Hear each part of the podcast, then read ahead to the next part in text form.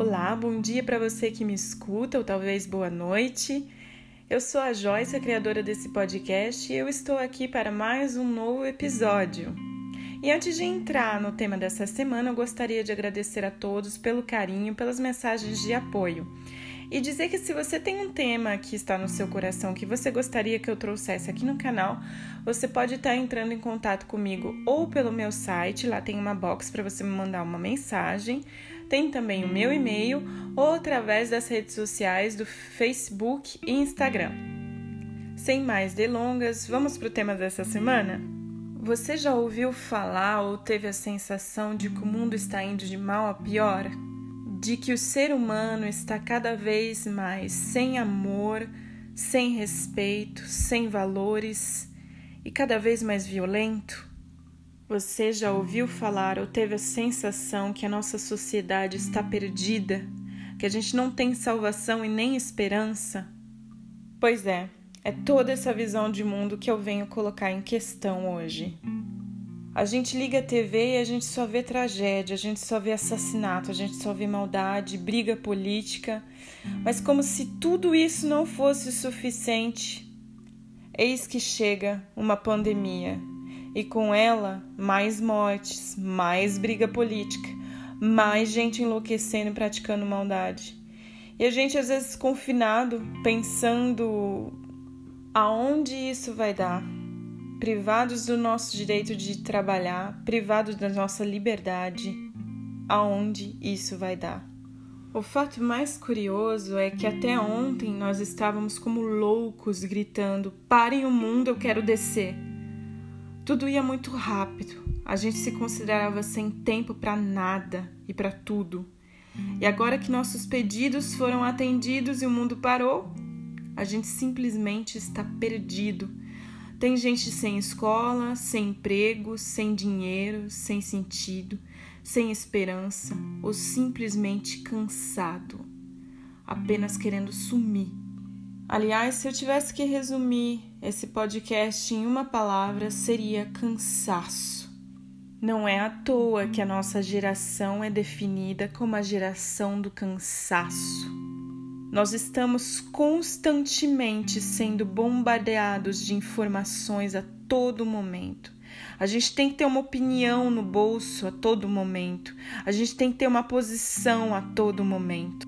Nós somos comprovadamente a geração mais livre que pisou nessa terra, com direitos assegurados, direitos básicos essenciais. Talvez nós não tenhamos todos ainda, mas mesmo assim, tendo tudo o que temos até agora e que nenhuma outra geração teve, nós não somos a geração mais feliz e nós não somos a geração mais realizada porque a gente está justamente olhando sempre para aquilo que não funciona. Claro, isso tem um lado positivo. A gente sabe identificar o que deve ser melhorado. Mas estar constantemente nesse polo faz de nós seres ingratos, descontentes todo o tempo, tristes, insatisfeitos, sempre com a sensação de que falta alguma coisa.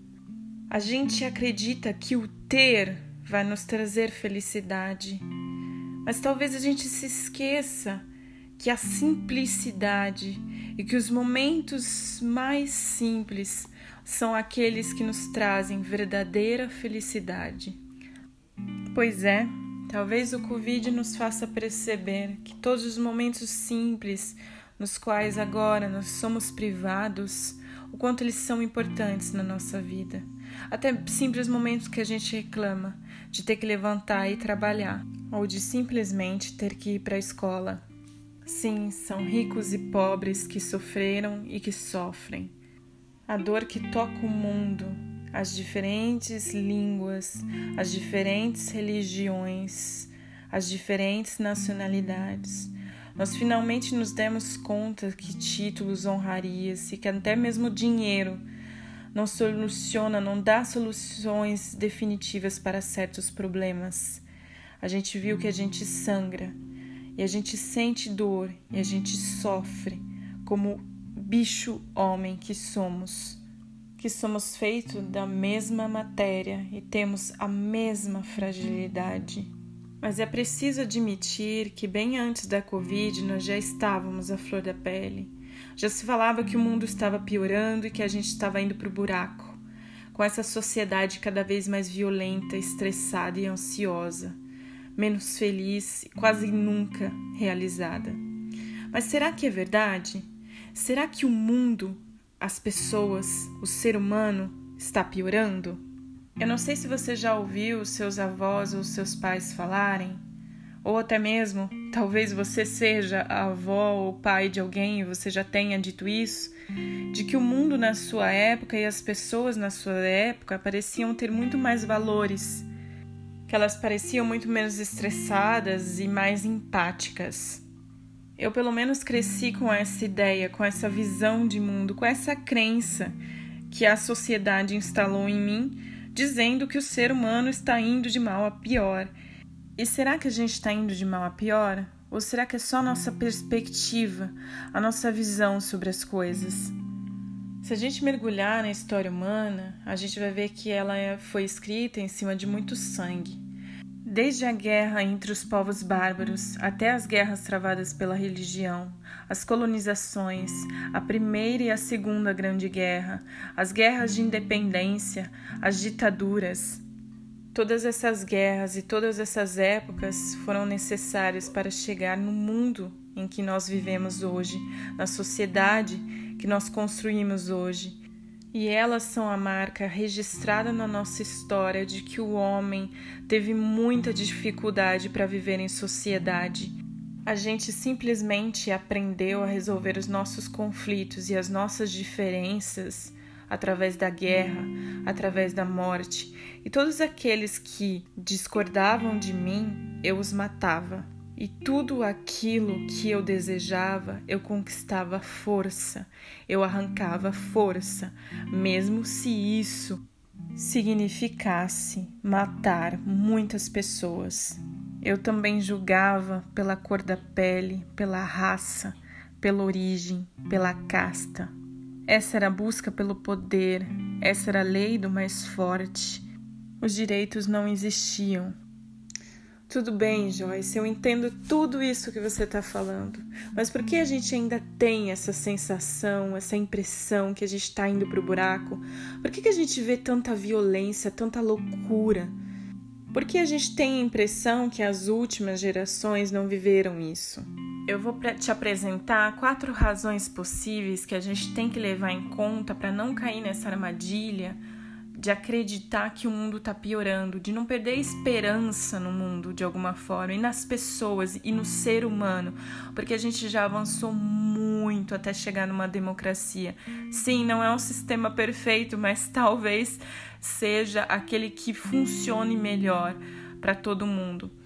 Eu também vou te dar quatro princípios que a gente pode estar tá aplicando na vida da gente para estar tá melhorando a nossa qualidade de vida em tempos tão complicados. Mas vamos começar aí pelas razões das quais a gente tem essa impressão de que o ser humano está perdido, de que a gente está piorando e que o mundo está caminhando para o buraco. Vamos lá.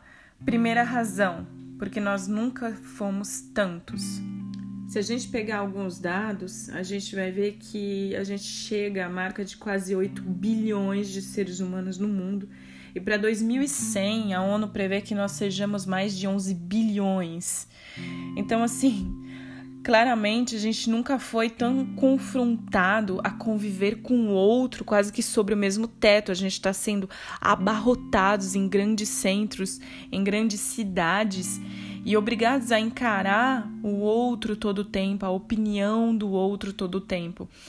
E também tem a questão da desigualdade a desigualdade ela fica mais evidente. Por exemplo, como em São Paulo e Rio de Janeiro, que a gente tem aí uma rua ou um bairro só, pequenas distâncias que colocam ali cara a cara ricos e pobres. Então, fatos que eram quase que esporádicos é, da violência, ah, justamente pelo aumento populacional, que é algo natural, e mesmo pelo, por esse amontoamento de pessoas em grandes centros, fica mais evidente É óbvio que se você tinha casos, 10 casos de violência, se você multiplica por 10, você vai ter agora, se você multiplica por 10 essa população, você vai ter agora 100 casos de violência. Então a violência fica mais evidente. E é óbvio também que tem justamente todo esse, esse fato histórico que eu expliquei. O ser humano aprendeu a resolver os seus conflitos na faca, na espada, na força, no assassinato e no roubo. A segunda razão que alimenta essa nossa crença de que o mundo está indo de mal a pior é o fato da gente estar mais conectado porque, como já dito anteriormente, a gente está exposto e a gente tem acesso a outro 24 horas por dia, ou seja, eu sei a opinião dele sobre diversos assuntos e eu estou exposto, é como se eu tivesse que aceitar que engolir a opinião dele. É isso um pouco é, é conviver em sociedade. Mas às vezes é um pouco difícil para a gente ter que lidar com opiniões que não são iguais à nossa. Isso nos, nos cria pequenos estresses que sim nos abrem de alguma forma para aceitação mas não é confortável. A gente vai ver justamente lá embaixo que isso não é confortável, mais para frente, desculpa lá embaixo porque eu tô vendo aqui meu texto, mas a gente vai ver mais para frente é, justamente que o ser humano tem uma natureza controladora, uma natureza impositora. E quando eu vejo que o outro não tem a mesma opinião que a minha, que ele não vê o mundo da mesma forma que a minha, isso me incomoda. É, é como se fosse uma defesa do ego, justamente para defender suas crenças que estão extremamente ligadas com a minha definição de personalidade. É como se, quando eu fosse, minhas crenças fossem confrontadas, eu tivesse é, colocando em questão o meu eu, então, não, isso não é confortável, porque eu estou conectado ali com o outro todo o tempo. É como se eu tivesse que aceitar ele embaixo do mesmo teto, porque ali a gente está conectado, como se eu estivesse jantando com ele, com a opinião dele que me desagradam. Então, não, não é uma situação, isso, isso nos gera um certo estresse, principalmente no mundo polarizado, onde as opiniões estão tão radicais, é, principalmente a questões políticas no Brasil. A segunda parte desse tópico é justamente o quanto a gente está exposto a dados. 24 horas por dia, a gente é bombardeado, a gente é violado por esses dados. Então, assim, tem gente que tem até aplicativo no celular com notícia, quando sai notícia nova. Continue com, com isso, continue fazendo dessa maneira se você quer se tornar uma pessoa ansiosa. E a TV, ela faz, ela tem um grande papel, né? Ela é essa transmissora de dados.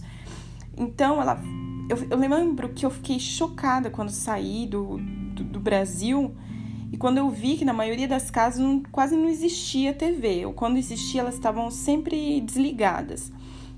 E o mais curioso é que sempre na, nas casas sempre existia grandes existem grandes bibliotecas e as crianças elas são muito privadas da, da TV. Elas têm direito a algumas horas de desenho animado, mas o resto do tempo elas estão sempre desenvolvendo jogos criativos, fazendo atividade física. E esse é um ponto da vida europeia que me fez pensar demais sobre quanto a TV ela pode ser extremamente nociva, principalmente para as crianças na fase de desenvolvimento, desculpe. Se você assiste a TV com a desculpa de que você vai estar mais informado, eu sinto em te dizer que a TV é uma fonte de dados e não de informação, e muito menos de conhecimento. Então a gente vai ver isso mais para mais frente no podcast. Mas assim, se você tem mais interesse para saber sobre a TV e os efeitos dela na nossa vida, eu te recomendo o livro, bom, em português eu acho que ele se chama Michael Desmuguet e a, o livro se chama Lobotomia da TV: A Verdade Científica sobre os Efeitos da Televisão. É realmente chocante. E eu te recomendo esse livro principalmente no caso se você tiver crianças em casa que assistem muito a TV. Bom, o terceiro ponto desse segundo tópico é que o fato da gente estar tá mais conectado também pode nos tornar mais dependentes afetivos, porque a gente tem essa necessidade de mostrar e de sermos vistos, de ver e de sermos vistos. Então tem gente que avalia, como, como já tem um amor próprio muito, uma estima de, de si muito baixa, ela avalia o valor dela de acordo com a quantidade de likes que ela recebe numa foto, por exemplo. Então, assim, o fato de estarmos conectados, de termos acesso a redes sociais para pessoas que já têm um certo desequilíbrio nessa área, produz mais dependência afetiva. E tem também o fato de que as redes sociais, bom, elas também favorecem o sentimento de frustração e infelicidade, porque existe uma exposição de uma realidade falsa, de uma felicidade falsa, um mundo onde todo mundo é 100% feliz o tempo todo. E o fato de eu não ter essa felicidade o tempo todo me deixa triste, me deixa mais para baixo. Pessoas depressivas caem mais na depressão ainda, por estar sendo confrontado ali com a felicidade do outro 100% o tempo todo, mas é um, um mundo que não é real. Terceira razão pelo qual nós temos a impressão de que o mundo está indo cada vez mais de mal a pior. É o fato de que o ser humano nunca esteve tão livre e nós somos de natureza controladora. Então, assim, mesmo estamos próximos por conta de toda essa tecnologia, a gente é muito distante a nível sentimental. A gente vive junto quase no mesmo teto, mas ninguém se suporta mais. O outro me irrita, a opinião dele me irrita, o modo de, de vida dele me irrita, a forma que ele vê o mundo dele me irrita, a liberdade dele me irrita. E quanto, o quanto isso revela sobre nós mesmos porque revela o quanto nós somos controladores, o quanto a gente acredita que a nossa visão de mundo é melhor do que o outro, o quanto a gente considera que o outro não tem a capacidade de, de, de, ver a verdade, de enxergar a verdade, o quanto nós somos donos da verdade, como nós somos donos da razão. O quanto nós temos também a tendência de sermos ditadores com aqueles que nos cercam porque a gente quer a todo momento impor a nossa ideia de mundo ideal para o outro, esquecendo que ele também tem os direitos dele, o direito de ver a vida da forma que ele vê. A gente não consegue mais em sociedade encontrar o ponto de equilíbrio que é necessário para essa vida em conjunto. Ninguém quer mais ceder simplesmente porque o fato de ceder é tido como uma submissão. Ceder significa desfazer de certas crenças, então é mais fácil que eu imponha, porque esse é o ego que, que, que grita dentro de mim, esse extremismo, essa intolerância enraizada que, que o homem conheceu desde que ele é homem. Então, o fato é que a gente é a geração mais livre que já existiu na Terra até o momento, porque as anteriores passaram suas vidas lutando e até morrendo para construir esse mundo que a gente tem hoje de, de, mais igualdade, de mais liberdade. Sim, ele não é perfeito, falta muita coisa, mas pelo menos a gente tem aí os direitos fundamentais. E a gente parece, nesse momento que a gente tem, que a gente tanto almejou, a gente parece se incomodar com a liberdade do outro.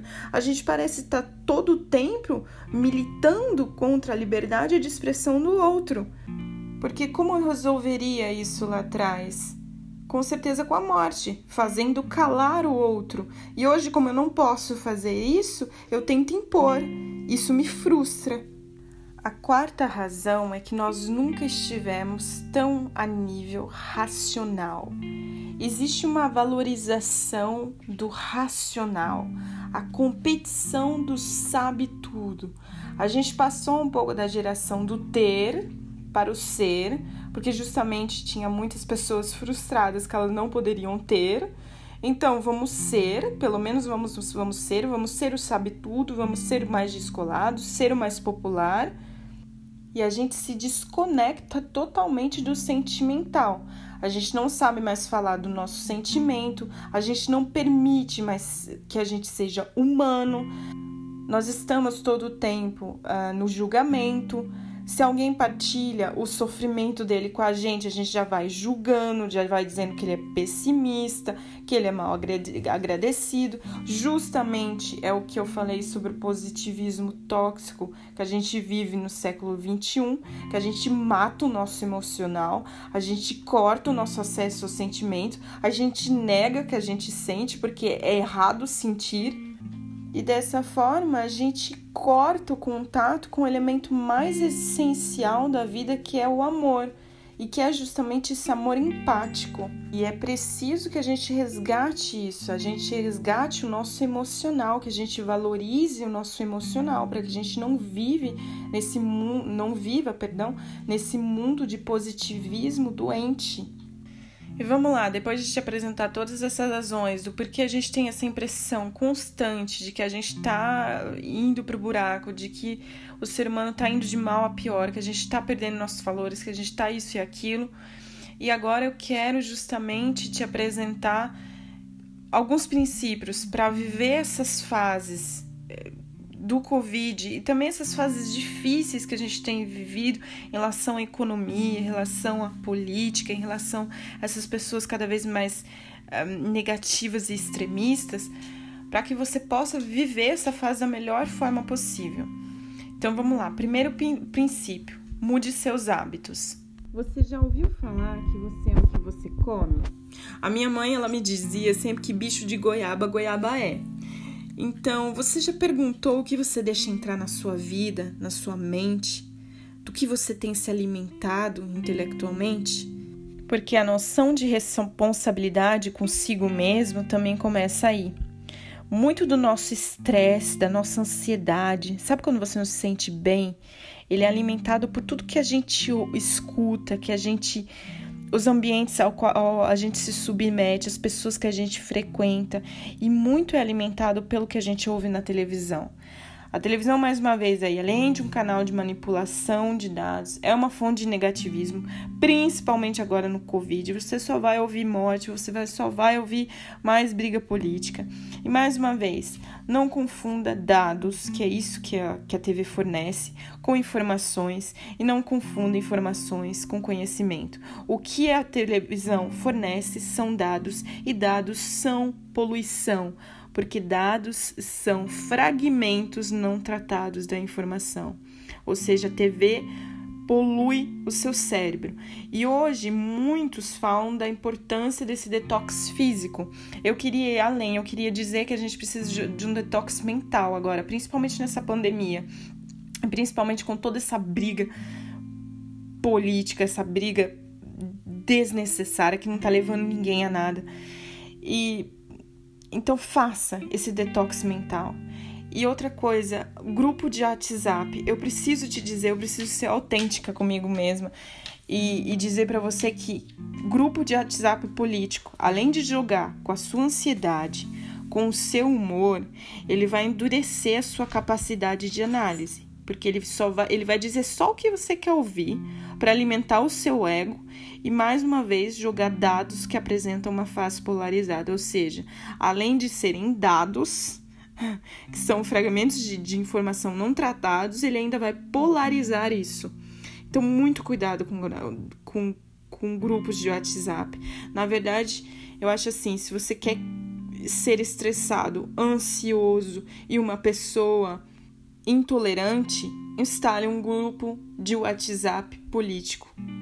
Claro que não é só o aplicativo do WhatsApp, mas tudo que você vê que é uma fonte de ansiedade, que você tem uma ansiedade de ficar checando cinco, de 5 em 5 minutos, você pode ver que você está criando uma certa dependência. Então, tire esses aplicativos do seu celular, ou então limite o, te o tempo que você passa em cima. Começa a notar quanto tempo você perde nas redes sociais. Você pode estabelecer um limite ou você pode estabelecer um horário que você queira entrar. Mas comece a olhar. Será que eu não estou perdendo tempo demais nessas redes sociais? E assim, eu entendo, claro que a gente não pode ser alienado a tudo e a gente também não pode se, com, eh, se cortar justamente esses contatos sociais, porque é essencial para nossa vida, para nossa vida humana. Mas a gente precisa de limites. O ser humano precisa de limites porque a gente tem essa natureza controladora e a gente vai além, a gente tem vontade de ir além todo o tempo, essa vontade de libertinagem um pouco de fazer tudo que a gente tem vontade. E se você não se focar no que é importante para você e na sua saúde mental, a gente vai longe. Por exemplo, para mim o que me ajuda muito é justamente sempre me perguntar será que essa informação é realmente relevante? Será que ela é útil para mudar alguma coisa só vai ser para ficar batendo boca superficialmente no trabalho, com a família, com os amigos? Porque se for isso, realmente não me interessa. E se for também para ficar repetindo dados que nem um papagaio, também não me interessa. Acho que eu posso me concentrar em outras coisas que podem ser muito mais úteis para minha saúde mental, para ocupar para se ocupar de mim Segundo princípio, segundo remedinho aí que a gente pode estar tá aplica aplicando na nossa vida é promover a liberdade. A gente adora essa palavra, né? Liberdade. Acho que todo mundo ama essa palavra. Mas será que a gente vive realmente isso no dia a dia? Será que a gente promove, a gente aceita a liberdade do outro? A gente escuta o que ele tenta o que ele está tentando dizer da, sobre a sua maneira de pensar ou quando ele diz alguma coisa, a gente tenta compreender as dores que ele tem no coração, que o fizeram pensar, que o fizeram ter uma certa visão de mundo, de adotar uma determinada é, percepção antes de impor a nossa. Aliás, eu queria muito te dizer, porque eu já sofri muito com isso. É importante a gente dizer que liberdade de expressão também envolve o direito de se calar ou de não ter uma opinião para dar. Ou, ou, ou, seja, às vezes a gente é tão cobrado é, por dar opiniões assim tão rápido, sabe? Quem diz que a gente tem que dar uma opinião, que a gente tem que ter uma opinião sobre tudo? A liberdade de expressão é esse direito de talvez eu tenha uma opinião, mas eu não queira compartilhar com todo mundo, e talvez eu simplesmente não tenha uma opinião. Aliás, a gente é tão bombardeado por esses dados aí que chegam pra gente, essas notícias polarizadas que chegam pra gente, e a gente é forçado pela sociedade, pelos grupos, de ter uma opinião. Mas a gente. Será que a gente consegue formular uma opinião em cima de dados que de uma notícia que saiu há cinco minutos e ser minimamente justo? Porque é complicado analisar todas as posições, a ter uma boa perspectiva do todo, do que está acontecendo. Será que nesses cinco minutos a gente tem tempo de ter a noção de todas as nuances que envolve a situação? A gente ouviu todos os lados da história? Eu acho assim que instalar uma crença na gente que não ter ou que não querer dar a nossa opinião é um sinal de falta de personalidade, falta de inteligência ou que é alguém alienado. Mas mais uma vez eu te digo, joga fora essa dependência afetiva.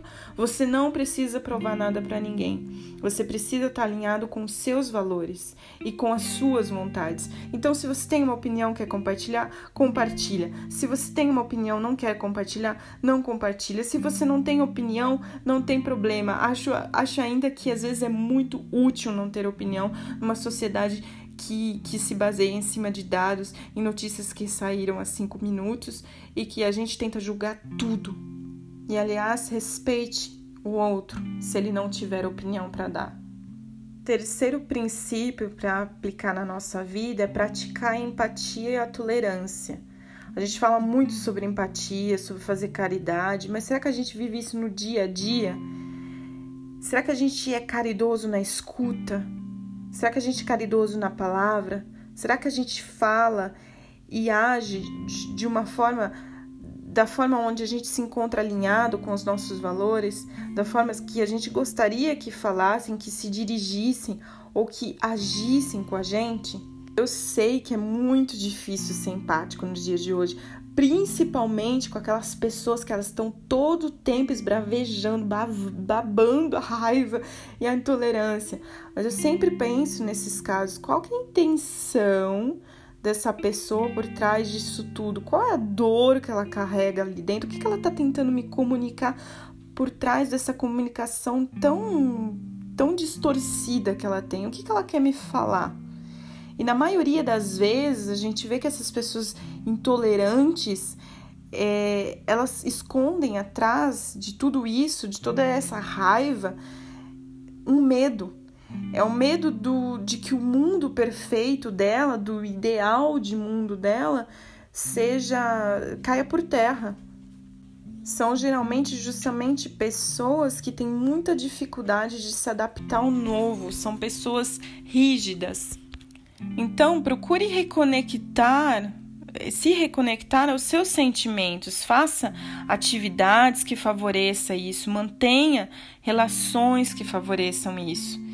E diante de pessoas desequilibradas, mantenha sua serenidade, porque uma pessoa desequilibrada, o intuito dela é te desequilibrar. Então assim, não deixa que o outro contamine a sua paz interior.